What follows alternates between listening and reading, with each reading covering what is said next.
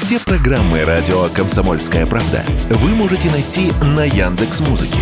Ищите раздел вашей любимой передачи и подписывайтесь, чтобы не пропустить новый выпуск. Радио КП на Яндекс Музыке. Это удобно, просто и всегда интересно. Что будет?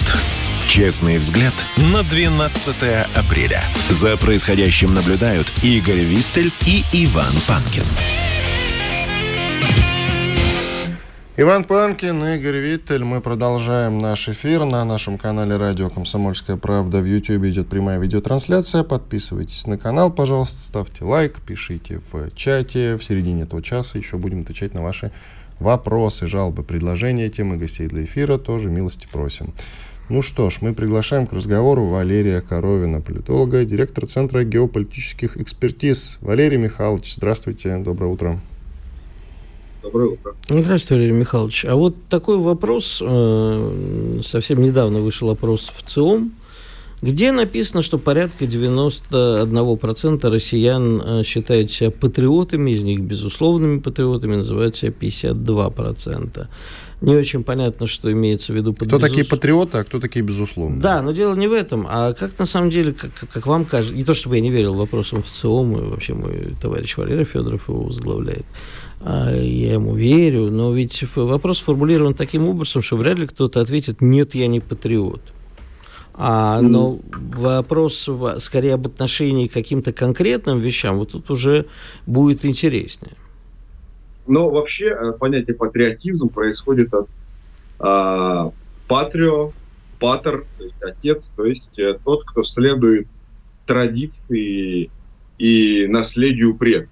То есть тот, кто соблюдает верование, уклад, устои, э, культурные ценности, коды, заложенные э, его предшественниками. Быть патриотом для человека есть это естественное состояние, которое составляет, собственно, основу его идентичности. Идентичность – это и есть человек. То есть, собственно, любой человек, который имеет корни и представление о том, кто он, откуда происходит, кто его предки и таких нормативов культурных и традиционных, идеологических они придерживаются, тот и есть патриот. Это нормальное состояние. А ненормальным состоянием является как раз обратное состояние космополитизма, человека оторванного от корней, от традиций, не знающего, кто он, человек мира. Но это состояние можно, вот это и противоестественное состояние космополитизма можно поддерживать только с помощью а, рассудка, то есть подавляя постоянно свои внутренние, а, внутреннюю свою такую как бы вот э, киригму, как выражаются социологи, то есть свою внутреннюю сущность. А, и в России, естественно, народ патриот, русский народ патриот, и те народы, которые созидали большое континентальное государство с нами в течение тысячи лет, тоже патриоты. Это как раз нормальный вопрос. Здесь вполне как бы логично поставлен и совершенно честный ответ на него был получен, и я не вижу здесь никаких причин для сомнений, для того, чтобы как-то это пытаться оспорить или найти в этом какой-то подвох. Патриотизм – естественное состояние нормального, здорового человека, принадлежащего к народу, то есть имеющего в себе, являющегося носителем коллективной идентичности. В данном случае русской коллективной идентичности или традиционной коллективной идентичности одного из народов Большой России. Ну, во-первых, мы не пытаемся это оспорить. Я всего лишь хочу э, для себя понять о конкретных цифрах, потому что считаю, что вопрос формулирован неправильно. То есть вы сейчас объяснили абсолютно верно значение слова патриотизм, но ведь каждый человек под этим понимает э, для себя другое. Э, разное, в смысле, не другое, а разное. А, и, безусловно, могут быть там цифровые расхождения, но это не важно. Тут скорее знаете, вот задайте людям вопрос, э, вы патриот, да, поддерживаете ли вот конкретно такое действие, ну, ежели там не под запись, многие ответят, что и нет, э, вот это не под действие, мы не считаем, что это патриотизм. Это, ну, на самом деле, это э, вопрос такой, чисто теоретически. Но будем считать, что, да, большинство наших граждан считают себя патриотами. Именно считаю, да. Давайте вот все-таки ну, да, считаю. разберемся. Вот разберемся. Прав, Валерий Михайлович, кого бы вы назвали сегодня патриотом? Такой вопрос. Э, тот, кто сохраняет в себе и развивает свою идентичность, основанную на традиции своего народа, своей общины. То есть это не индивидуалистическое понятие. Тот, кто причисляет к себя к народу, например, к русскому народу, и тот, кто отрицает э, идею атомизации, расчеловечивания, либерализма, э, космополитизма, размытия идентичности или, например, э, исключительно индивидуальные качества. Вот когда вот, тезис «сколько людей, столько и мнений», каждый человек понимает понятие патриотизм по-своему, это тезис постмодернист. Постмодерн как раз настаивает на том, что никакой коллективной идентичности, либерализма быть не должно, что каждый должен свою ценностную систему создавать сам. Она должна быть исключительно индивидуальной и уникальной. Не должно быть двух повторяющихся индивидуумов, поэтому каждый, у каждого своя система ценностей, понятий и определений. Вот каждый определяет патриотизм, как он хочет. Это чистый постмодерн, как уже распад, постчеловеческое постобщество. А нормальное, здоровое, традиционное, консервативное общество является русское общество. То есть, э, люди, которые живут в нашем государстве, в нашей стране, они, каждый из них принадлежит какой-то коллективной, органической общности, народу или этносу, или общине религиозной. Вот он является носителем э, коллективной идентичности, коллективной ценности, то есть он является патриотом таким же, как патриотизм понимает другой, третий, все, кто рядом с ним находится, члены его семьи, весь его народ как русский народ понимает патриотизм, так патриотизм у русских и определяет. Здесь не надо никакой казуистики. А вот в 90-е, да, было модно быть либералом, потому что либерализм навязывался элит, навязывался сверху. А массы, как известно из социологии, они не производят смысла, а потребляют их от элит. Вот тогда многие были заражены этим вирусом, этой модой скорее на либерализм, на космополитизм, на отказ от своих ценностей, от своих традиций от того, чтобы быть русским. Понятие русский было каким-то маргинальным, экстремистским. Все так ежились, это особенно представители Игоря, что такое, какой патриот. Патриот это в подвале, это в помойке, где-то на периферии всех процессов. Модно быть либералом, но это противоестественно для человека. Он может изображать из себя либерала, особенно русский человек, какое-то время. Потом он устает, плюет на это говорит, да ну вас, либерализм, как и произошло, собственно, в нашей истории. Я нормальный русский человек, что мне навязываете, что вы несете, какой либерализм. Это и произошло. Это как бы совершенно, ну, это все равно, что вы человек, там, да, человек. А вы поддержите специальную военную операцию? Нет. А, все понятно. Значит, вы не человек, скажет вам какой-нибудь там а, Бернар Анри Леви. Потому что быть человеком – это быть либералом, это быть постчеловеком, это быть ненавидеть Путина и иметь э, целью сменить себе пол, менять его каждые полгода. Вот кто такой человек. А вы, если там вы на специальную военную операцию, вы не, не человек, а вы там путиник. Вот, кстати, поддержка спецоперации или ее отрицание, наоборот, является патриотизмом или нет? Конечно. Мы отставим свою идентичность. В цивилизационной войне, э, Великой войне континентов, в противостоянии цивилизации, русской цивилизации, евразийской цивилизации, цивилизации Запада. Это, можно сказать, э, такая финальная эсхатологическая битва сил добра и зла. Здесь вообще там Украина, украинцы, это вообще такая чепуха. Здесь надо смотреть в суть, корень, на суть вещей. Мы противостоим, мы бьемся за право быть. Быть, вообще существовать, как Россия, как континентальное государство, как русские носители, коллективная русская идентичность.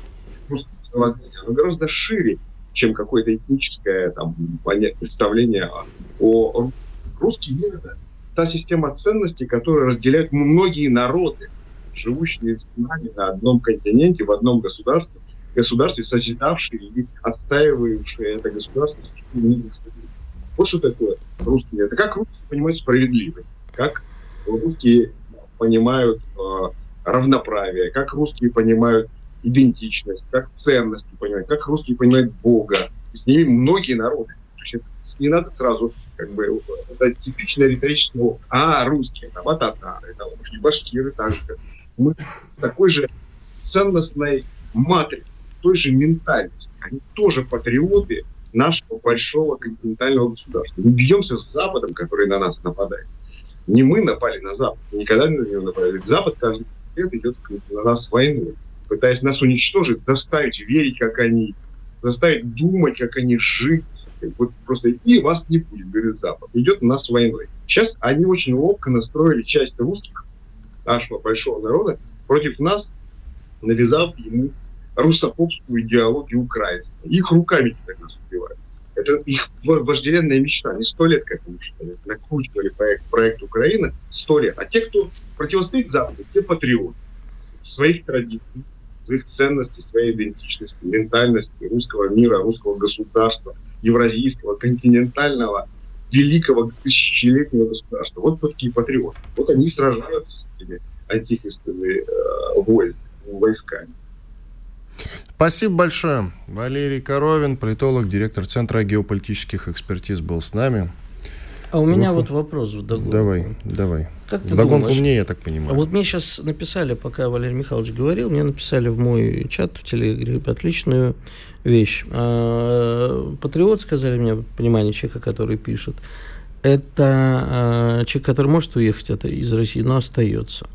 А вот по-моему, простое определение. А вот для меня возник вопрос, а что сделать с теми, кто не разделяет наших ценностей, но являются гражданами России, живут в России? Лишить их прав?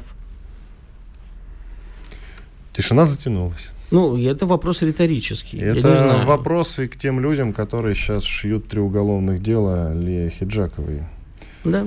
Иван Панкин, Игорь Виттель, который я, кстати, не люблю сильно. Иван Панкин, Игорь Виттель. Через две минуты продолжим. Оставайтесь с нами. sportkp.ru О спорте, как о жизни.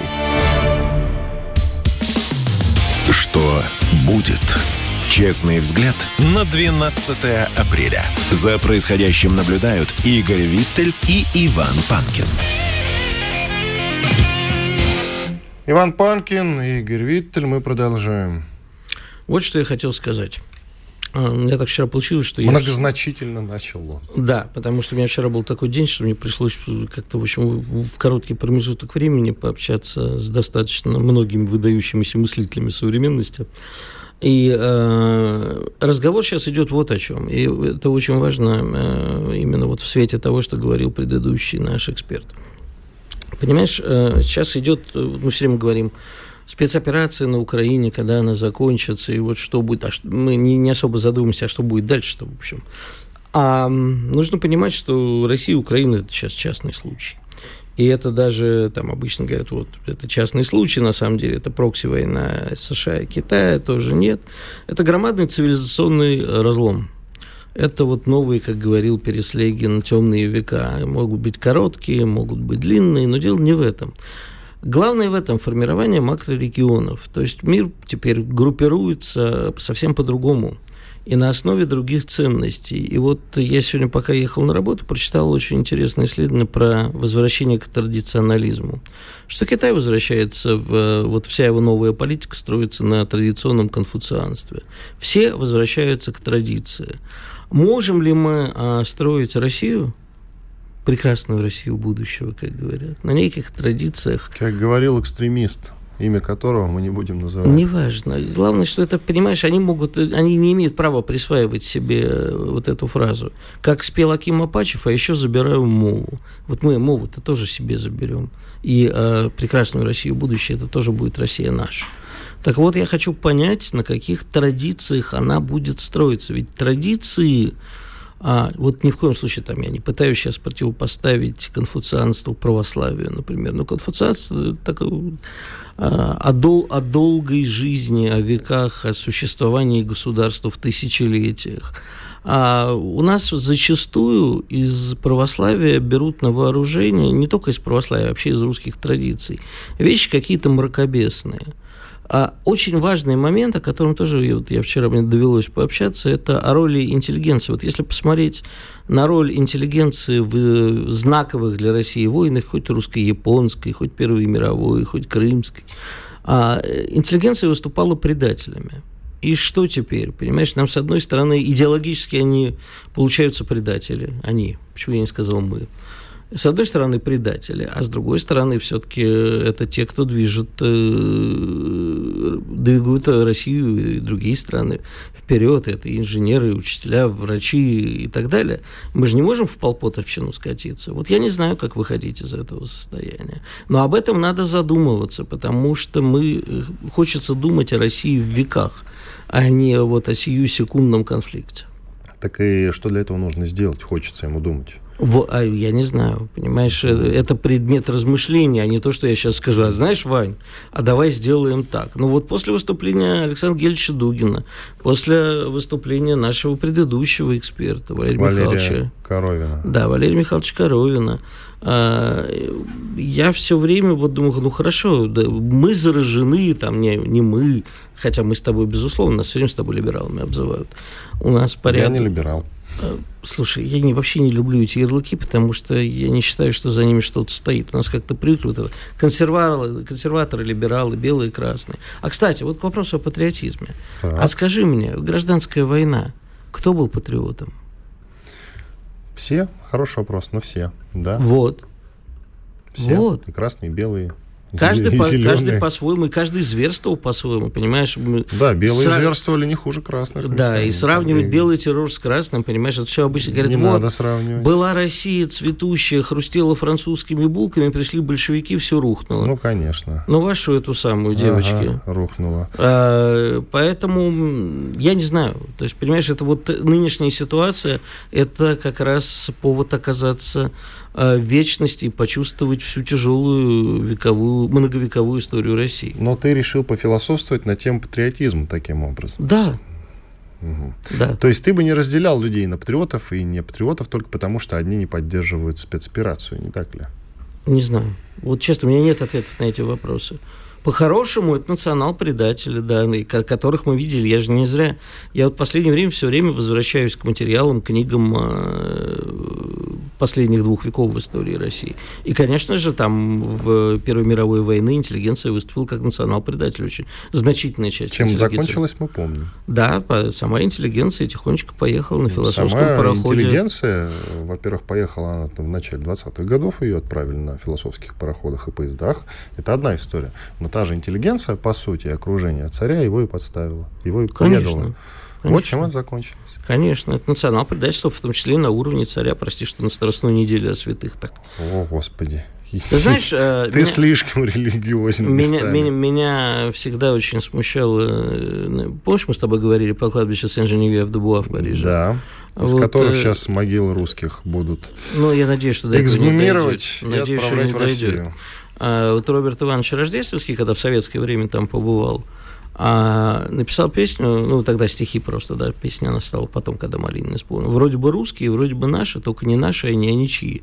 Вот понимаешь, как нам относиться к этим русским, к настоящим патриотам Родины, которые, между прочим, бежав из России в результате, как княжна Вика Оболенская а, а, стала значимым деятелем французского сопротивления и была обезглавлена в тюрьме Моабит, по-моему, если мне не изменяет память. А как ты думаешь, давай так повернем. Если бы мы начали спецоперацию не против Украины, а против одной из прибалтийских стран, хотя зачем говорить одной из, против, э, как ты их называешь, трибалтами.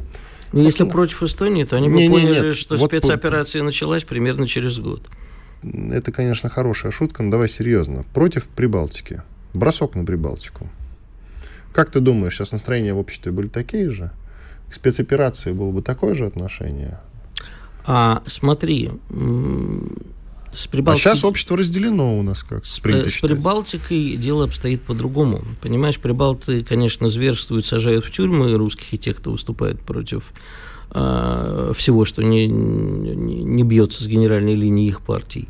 А но как бы убийств таких вот массовых, как это было и есть, к сожалению, на Донбассе, не было, да, то есть, наверное, бы это вызвало больше, а, собственно, от чего вы?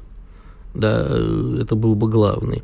Тут все-таки очень многие, вот я тебе говорю, что я вчера общался со многими людьми, среди них были люди, которые изначально э, не вполне поддерживали спецоперацию, а сейчас поддерживают. Да ты что, как интересно. А, ты знаешь, да, некоторые люди, которые, я не очень верю в такое массовое изменение мнений. Вот-вот-вот. Но, э, тем не менее, есть люди, которые, видя, видя то, что происходит на Донбассе, побывав там, возвращаются другими людьми. А они побывали, те люди, с которыми да. ты коммуницировал? Да, да, конечно. Они побывали. А до этого они как бы себе не представляли, что Ну, слушай, ты же понимаешь, что сидя в Москве, в каком-нибудь московском кабаке, вечером... Это после... медийщики? Э, скорее люди искусства. Угу. Ну и? Ну вот. Э, сидя в Москве, в каком-нибудь московском кабаке, э, знаешь, московскому мажору до Донбасса дела никогда не было. Он даже не знал, где это. А знаешь, чего вдруг он тогда отправился-то, скажи, пожалуйста? А ты знаешь, Донбасс? началось и он, знаешь, есть люди, которые задумываются, слушай, а может я не прав? Знаешь, есть люди, которым свойственно рефлексировать.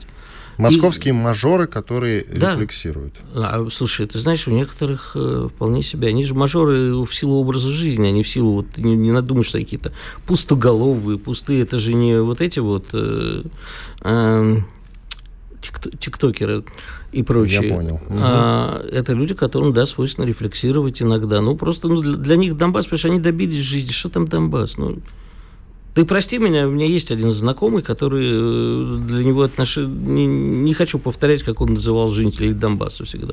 Ну, а что, он богатый человек, он в Москве, он пуп земли, угу. он считает, что он самый умный, он никогда свои мысли не изменит. А вот есть люди, которые съездили, посмотрели и сказали, знаете что, а что-то как-то все не так, как нам говорили.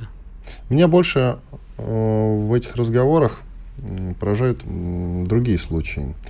У меня есть одно любимое место, в которое я захожу периодически время от времени. Оно находится в районе э, метро «Сокола» и метро «ЦСКА». Между ними, где «Триумф Палас». Знаешь, я знаю, конечно. Идентично, как сталинская высотка. Знаю, часто в нем бывает. Так вот, и люди, которые там живут, вот в этом местечке зависают, представь себе. Там есть такие, которые э, из Украины, но, собственно, всю карьеру построили здесь, и у них, собственно, квартирка. Ну, а ты знаешь, какие квартирки в Триумф в Паласе. И вот эти люди, значит, рассуждают о том, как Россия не права.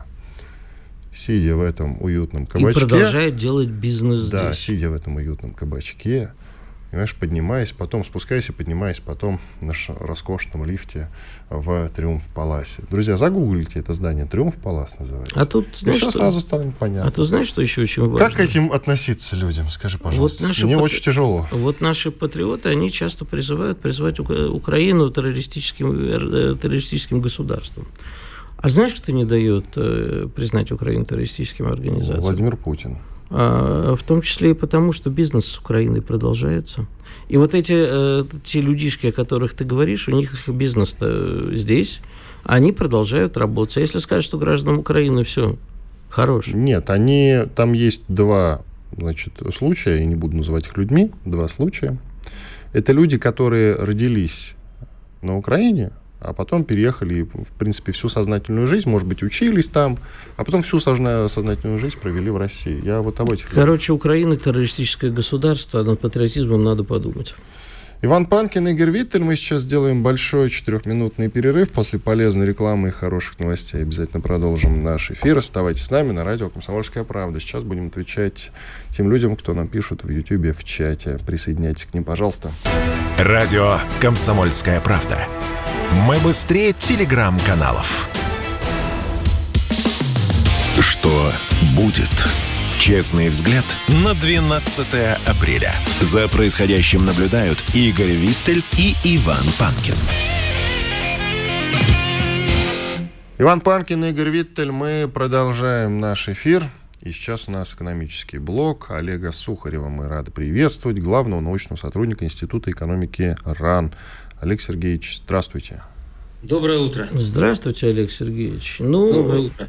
Вопрос, э, который возникает, прочитав как бы, выступление главы ВТБ э, господина Костина, возникает вопрос, где деньги, Зин? Потому что к этому, в общем-то, его тезисы и сводятся а что нам нужны деньги, и в частности он э, говорит о перезапуске приватизаций а, как источники денег. И тут уже лагерь некоторых наших товарищей и не товарищей взорвался. Главное, не трогайте предыдущую приватизацию, говорят они. Ну и вот еще один вывод, который э, делают наши коллеги, что якобы Костин транслирует сигнал, что Россия вместо того, чтобы закрыться, собирается дать возможность инвестировать в свою экономику. Ну и тут, в общем, наши с вами давние споры, нужны ли нам вообще иностранные инвестиции. Рассказывайте, Олег Сергеевич.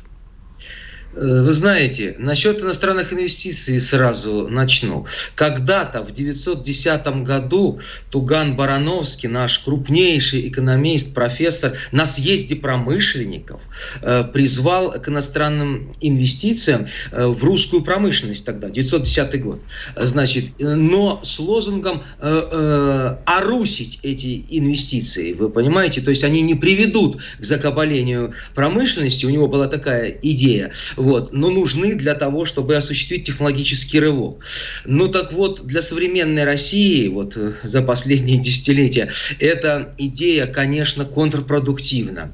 Она совершенно не работала, не работает и не сработает. И никогда иностранные инвестиции не, э, ну, за последние десятилетия не давали как бы ну, основного вклада в развитие и ни к чему, собственно говоря, ощутимому и значимому не приводили в нашей экономике. Это, это раз. Второе, что касается приватизации. Вы знаете, э, конечно, мы должны исходить из того, что Костин очень неглупый человек. Для чего и зачем он осуществляет вот этот э, зондаж, эм, конечно, можно гадать, там какие-то интересы банков прощупывает или прощупывает э, в, в пользу либеральных кругов, как общество воспримет эту идею приватизации. Ну как можно нормальным, вменяемым людям воспринять идею приватизации, если если ее реализация, и это подтверждают все цифры, по существу разрушила экономику России.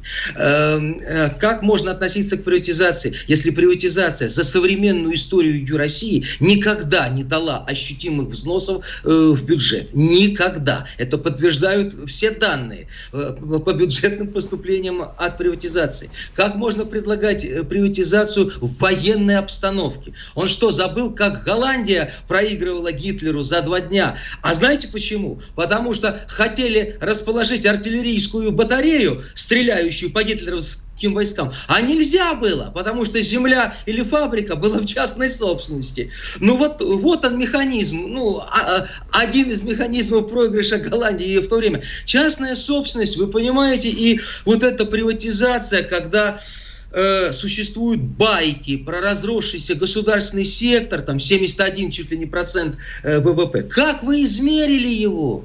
Э, когда вы толком ничего измерить не можете. Э, вы понимаете, вот эти вот байки, что а государственный сектор неэффективный, так почему же вы не предлагаете мер по повышению эффективности а... государственного сектора? Олег Это Сергеевич. трудиться надо работать, работать не хотите. Вот, понимаете, В общем, вы понимаете, если подытожить, я мазками так э, даю оценки, тезисно, потому что понятно, что передача такая, что глубоко нельзя будет разобраться, но поверьте, у меня в 2013 году вышла книга «Приватизация, национализация экономики экономическая реформа, где научно все разложено по полочкам. Пришлите с автографом. В таком э, состоянии, что не нужен ни я, ни книги, ни идеи, ни критерии, ни закон о госсекторе, который я 20 лет предлагаю. Ничего не надо никому. Надо воровать понимаете, и предлагать вот такие бредеи. Вот, если честно, вы в анонсе об, объявили, ваша передача честная, ну вот я честно и говорю, я себя считаю честным Спасибо. Не прерывай Олег Сергеевича. Да я, я сказал спасибо. Ну, да ты с таким выражением сказал спасибо, что я решил... Нет, спасибо за доверие. Спасибо за доверие. Олег Сергеевич, а, я не хочу работать адвокатом дьявола. То, то, бишь, то есть, а дьявол тут то Сухарев? Э, идея Костина. А, а, ты вот. Костина называешь дьяволом? Нет, это, ну, как бы идеи эти я называю А-а-а. дьявольскими. И вообще не заставляй меня на Страстной неделе это слово говорить. А, значит, Олег Сергеевич, э, ну тогда посмотрите, э, денег-то все равно где брать? У вас есть э, идея? Ну да, 35 лет нам говорили, что государство это всегда неэффективный хозяйственник. Любой частный а, инвестор типа это выгоднее и для государства. Ну вот для меня апофеозом этого был, когда Э, не, не на Страстную неделю, опять-таки, будет помянут Константин Натанович Боровой, у меня в эфире мне сказал, ну да, если э, новый собственник считает, что вместо завода тут должна быть э, парковочное место, парковочная площадка, то значит это правильное решение. Но спорить с этим абсолютно... Ну, что спорить с идиотами? А, но вопрос-то остается, денег-то где взять? Ну, смотрите, значит, сейчас все дискуссии о росте в России свелись к четырем источникам. Они по существу финансовые, то есть денежные. Я их назову. Первое – это ФНБ, это отложенный доход по существу, созданный ранее и выведенные деньги из экономики, если так грубо сказать. Конечно. Второй источник – это э, те ресурсы, которые имеются в банковском секторе.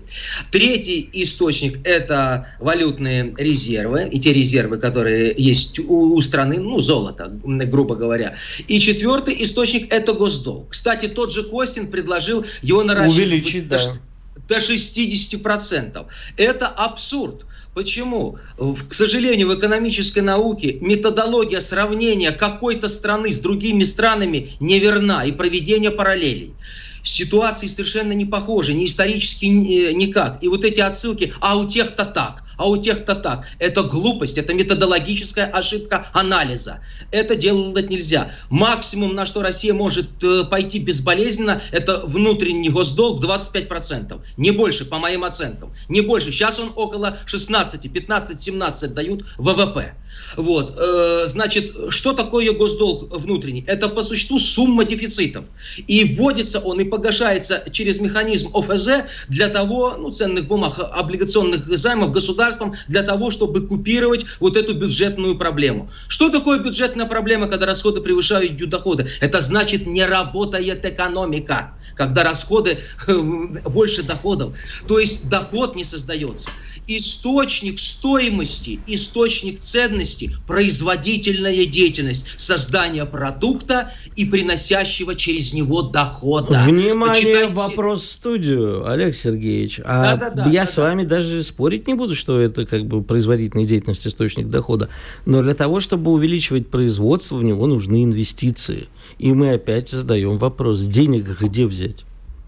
Вот э, четыре механизма называет правительство, четыре этих механизма повторил я. Они все ограничены, но э, они позволяют определенным образом наращивать по приоритетным направлениям наши инвестиционные возможности. Но делать это должен не частник, который все разбазарит, а в данных форс-мажорных условиях это должно быть прерогативой государственного сектора и государства. Поэтому не приватизация, а национализация – дальнейшее в современных условиях, соответствующий пятилетний план и, и программы отраслевого развития. Вот что спасет нашу э, э, страну. Для этого нужно обладать умом, способностями, желанием трудиться. Если этих составляющих нет, не будет ничего. Будет разговор только о финансах, о четырех источниках, о ценных э, бумагах, но не о материальных ресурсах и не о трудовых ресурсах, а рост рост не организовывается только на инвестициях и только на финансовых источниках. Э, рост – это материальные э, ресурсы, то есть физические активы, фонды. И инвестиции привязаны к их созданию и к их структуре. Это крайне важно. То есть не, не в целом наращение нормы накопления. Э, ну, ну, бухните вы в создание инфраструктуры для параллельного импорта и все инвестиции. И что? И ничего. И на той же пятой точке сядете э, и будете кричать, что занято. Понимаете? То есть цели макроэкономические и параметрами идет манипуляж понимаете, бестолковый, абсолютно, без понимания дела. А тот, кто понимает, отстранен и задвинут везде, и в Академии наук, и, и на телевидении, и в политической риторике, везде расчищено все. Вы посмотрите, что творится э, в СМИ. Поэтому э, я благодарю комсомолку, может yes. быть, даже последний раз я выступаю, Почему но выступаю. Это? Что это за настроение, Олег Сергеевич? А настроение, а настроение у меня пессимистическое. Я вижу, что творится в академии с предложениями. Академики предлагают приватизацию. Слушайте, какую-то конкуренцию. Они даже не понимают, что и итог конкуренции монополизация. Что конкуренция, помимо того, что она процедура открытия, она еще и процедура закрытия и банкротства. Понимаете, такое впечатление, что э, произошла деинтеллектуализация академического состава. Я имею в виду экономический блок. Какие-то рецепты Запада предлагаются, которые явно не сработают. Эм, коллаборативные какие-то платформы, агентства развития, э, реорганизации какие-то, э, абсолютно бестолковые. Вы почитайте. 30 секунд, Олег Сергеевич. фамилии академикам. Ну, почитайте это все. Бред этот. Спасибо большое. Олег Сухарев, главный научный сотрудник Института экономики РАН, был с нами на связи. Не последний раз. Не последний раз. Чтобы кто не подумал, он тоже.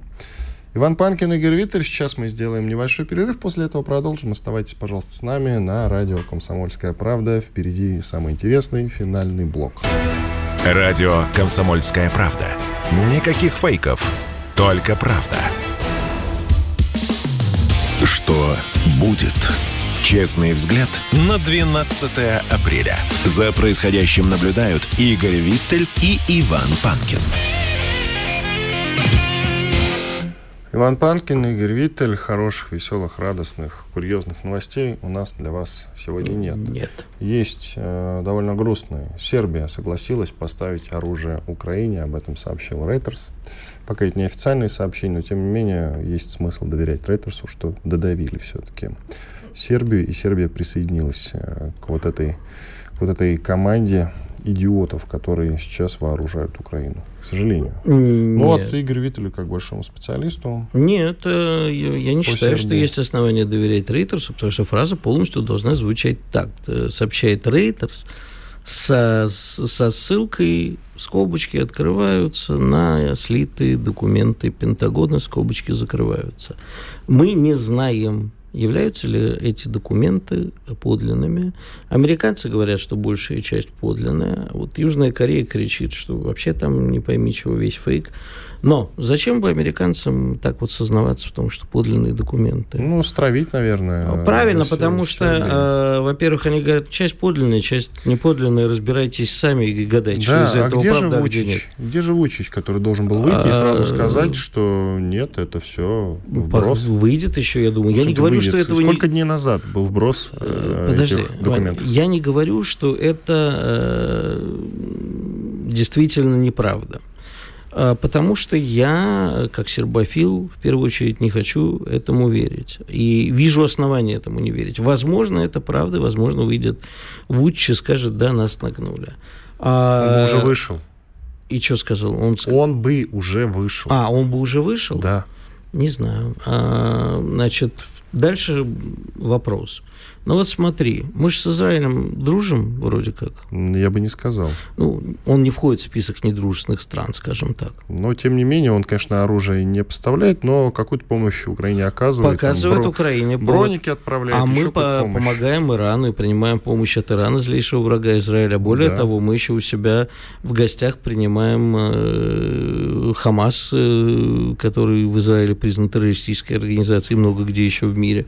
И мы с ними вполне общаемся. Мы и Талибан у себя принимаем, вот запрещенную везде организацию. Вот я не хотел об этом говорить и разжигать дальше. Понимаешь, э, я не хочу в это верить. Возможно, это так. Относиться ли нам а, ты знаешь, я думаю, что от союза России и Китая Сербия никуда не денется, потому что основные инвестиции там российские и китайские. Вот от союза нашего не денется никуда. Игорь, в 24 году, еще два года назад я смотрел кстати, в 2024 году. В 2024 году а, Сербия собирается вступить в ряды ЕС. Значит, Поэтому тебе придется смириться с тем, что, скорее всего, действительно Сербия сейчас пошла на то, чтобы Вопрос, поставлять оружие Украине. А у нас в стране не все поддерживают СВО. Что с этими людьми делать? А вот в Сербии... Мы это уже обсуждаем. Нет, я тебе к чему привожу? Я тебе провожу параллель к Сербии. В Сербии есть люди моего возраста и чуть моложе, которые получили прививку в 90-е, 90 годы, в 99-м, особенно во время бомбежек Белграда. И эти люди никогда не будут голосовать, ну, в массе своей, за вступление в ЕС. А в Сербии есть молодежь, которым хочется кружевные трусики, Кока-Колу и так далее. А, понимаешь ли, жизнь никогда никому ничего не учит, к сожалению. Они, посмотрев на другие страны, все равно считают, мы вступим в ЕС, и тут же у нас вместо джунглей будет цветущий сад. Сделать с этим ничего нельзя. Можно пытаться работать, конечно, объяснять людям, что не будет этого. Вот посмотрите, что произошло э, с Польшей, например, с ее аграрным сектором и так далее. Не поможет. И, судя по всему, возобновится военный конфликт, боевые даже действия, горячая стадия, если хотите, между Арменией и Азербайджаном. По крайней мере, Минобороны Армении заявила, что Азербайджан открыл огонь по армянским военным, которые, правда, занимались инженерными работами. Там то ли 7 сейчас э, погибших, какое-то количество пострадавших, то ли даже больше 10. Разные пока данные приходят. Скорее всего, это сейчас э, послужит казусом Бейли для очередного витка противостояния между двумя странами. Да, заметим, что это не в Карабахе происходит, не в Арцахе, а происходит ну, просто на другой границе э, Армении с Азербайджаном. И за несколько дней до этого азербайджанцы заявили, что армяне начали атаку, убили четырех азербайджанских военных. Но это все, понимаешь, можно все новости просто менять дату. И они никогда не меняются и ничем меняться не будут. Ну, названия можно еще некоторые менять. А я думаю, что дело в том, что сейчас, э, с одной стороны, учитывая э, некоторое охлаждение, наверное, скажем так, наших отношений с э, армянскими элитами, не хочу говорить, что с армянским народом, эм, Азербайджан попытается еще раз атаковать Армению и посмотреть, а вступится русский или не вступится. а при чем тут русские? Потому что Они отказались извини... от нашей помощи совершенно официально. Нет, это, смотри, одни отказались, другие говорят, придите в рамках, э, в рамках АДКБ ты имеешь в виду? В рамках АДКБ, если дело идет, речь идет не о Карабахе, они могут запросить нашей помощи. Мой это друг, первое. Мой друг, ну. смотри, Армения э, через какое-то время проводит масштабные военные учения вместе с американцами. И, и по-моему, даже вместе с НАТО, я сейчас уточню, учения США. Значит, смотри, а, они могут их проводить сколько угодно. Пока Армения формально еще в АДКБ, они могут в рамках АДКБ обратиться к нам за помощью. Другое дело, что мы можем их послать, сказать, вот вы там с американцами тренируетесь, вот идите дальше у американцев, это, мягко говоря, удовлетворяете их известным способом. А, а можем как бы сказать, что да, мы в рамках АДКБ обязаны. Это сложный вопрос. А, но нас попытаются взять вот на этот, на слабо сейчас, полезем мы или нет. С другой стороны, происходит э, конфликт Ирана с Азербайджаном. Они там ну, уже на уровне высылки дипломатов может перейти а, в горячую фазу. И таким образом, поскольку все-таки Азербайджан хоть наш формально партнер, и у нас там много своих интересов. Мы, и, и Иран наш партнер, и Турция туда обязательно полезет. Мы можем увидеть большую а, заварушку в этом регионе. Ну вот смотри, новость э, за 7 апреля, то есть 5 дней назад, да, э, военнослужащие Армении в 23 году примут участие в двух военных учениях США, которые пройдут на территории Европы. Об этом сообщил пресс-секретарь военного ведомства Арам Тарасян. Вот тебе, пожалуйста. Так, так что не пусть, надо меня убеждать. Я, я, я никогда не призывал к дружбе с Арменией. Я говорю о том, что, как бы, тем не менее, у нас есть формальные отношения. В рамках этих формальных отношений но это, знаешь, как супружеский долг, может, придется исполнять. Не знаю, они принимали у себя сенатора Пелоси. Пусть, да мало никого принимали. Пусть Слушай, э, вопрос в том, что, смотри, нас будут сейчас пытаться истощить не только в уже ставшем привычном конфликте с Украиной, но и везде, где только можно. И, как всегда, ну, понимаешь, как Карабах и отношения Армении с Азербайджаном, самая благодатная почва. Более того, я тебе скажу, вот ты не обратил на или обратил сегодня внимание на новость. Знаешь, где начались опять волнения? Ну? В Казахстане, и не просто в Казахстане, а в знаменитом городке Жаузен. А где были знаменитые события, которые, в общем, очень сильно шатали в свое время казахский режим. Ну, по периметру а, По периметру нас. всему нас будут рассказывать. Я не говорю, что это как бы они все выходят на улицы по указке ЦРУ или кого-нибудь еще. Это... Нет, мягкая сила работает, конечно. Работает мягкая сила, а во-вторых, ну и сами там нефтяники вышли и сказали, а вы что, вы тут массовые увольнения? А вот когда это уже начнется, то, естественно, будут раскачивать в нужном направлении. Поэтому сейчас по всему периметру, конечно, с севера у нас э, Финляндия, вступившая в НАТО, э, обязательно будет конфликт вокруг Калининграда, это я бы сто процентов обещаю, потому что как бы, не могут оставить в покое Калининград а, скорее всего, попытаются заблокировать, а мы вынуждены будем реагировать. То есть будут постоянные вызовы. Обязательно еще всплывет тема Приднестровья. Не зря вчера у нас это в эфире говорил наш гость, что тема Приднестровья никуда не денется. А, так что вот нам ждать сейчас отовсюду. Вопрос, как нам на это реагировать. И возвращаясь к изначальной теме про сербов, а, я же тебе сказал, слово братушки, дружба и любовь э, в политике, они лишние.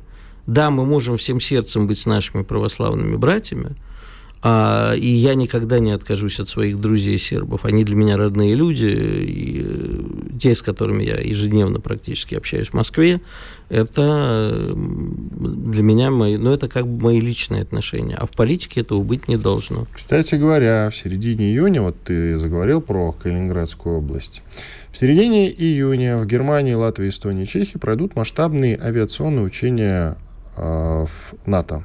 В них примут участие порядка 10 тысяч человек, порядка 200 самолетов, э, часть из которых прилетит прямиком из США.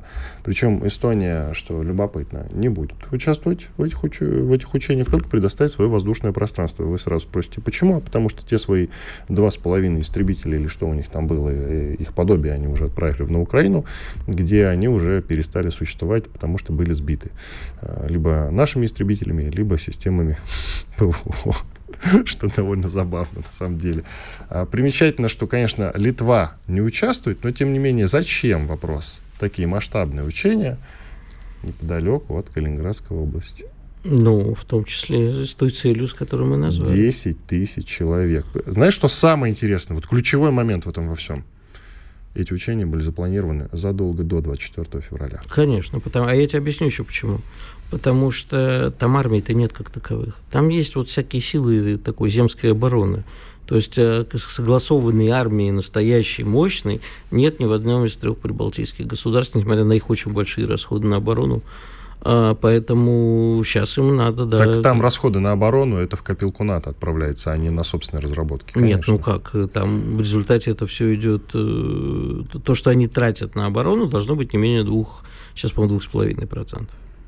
Иван Панкин, Игорь Виттель. На сегодня мы с вами прощаемся. Что называется, были здесь, остались очень довольны. Чтобы получать еще больше информации и эксклюзивных материалов, присоединяйтесь к радио «Комсомольская правда» в соцсетях – в отечественных социальных сетях. Смотрите новые выпуски на Рутьюбе, читайте телеграм-канал, добавляйтесь в друзья ВКонтакте, подписывайтесь, смотрите и слушайте. Радио «Комсомольская правда». Самая оперативная и проверенная информация в эфире и соцсетях.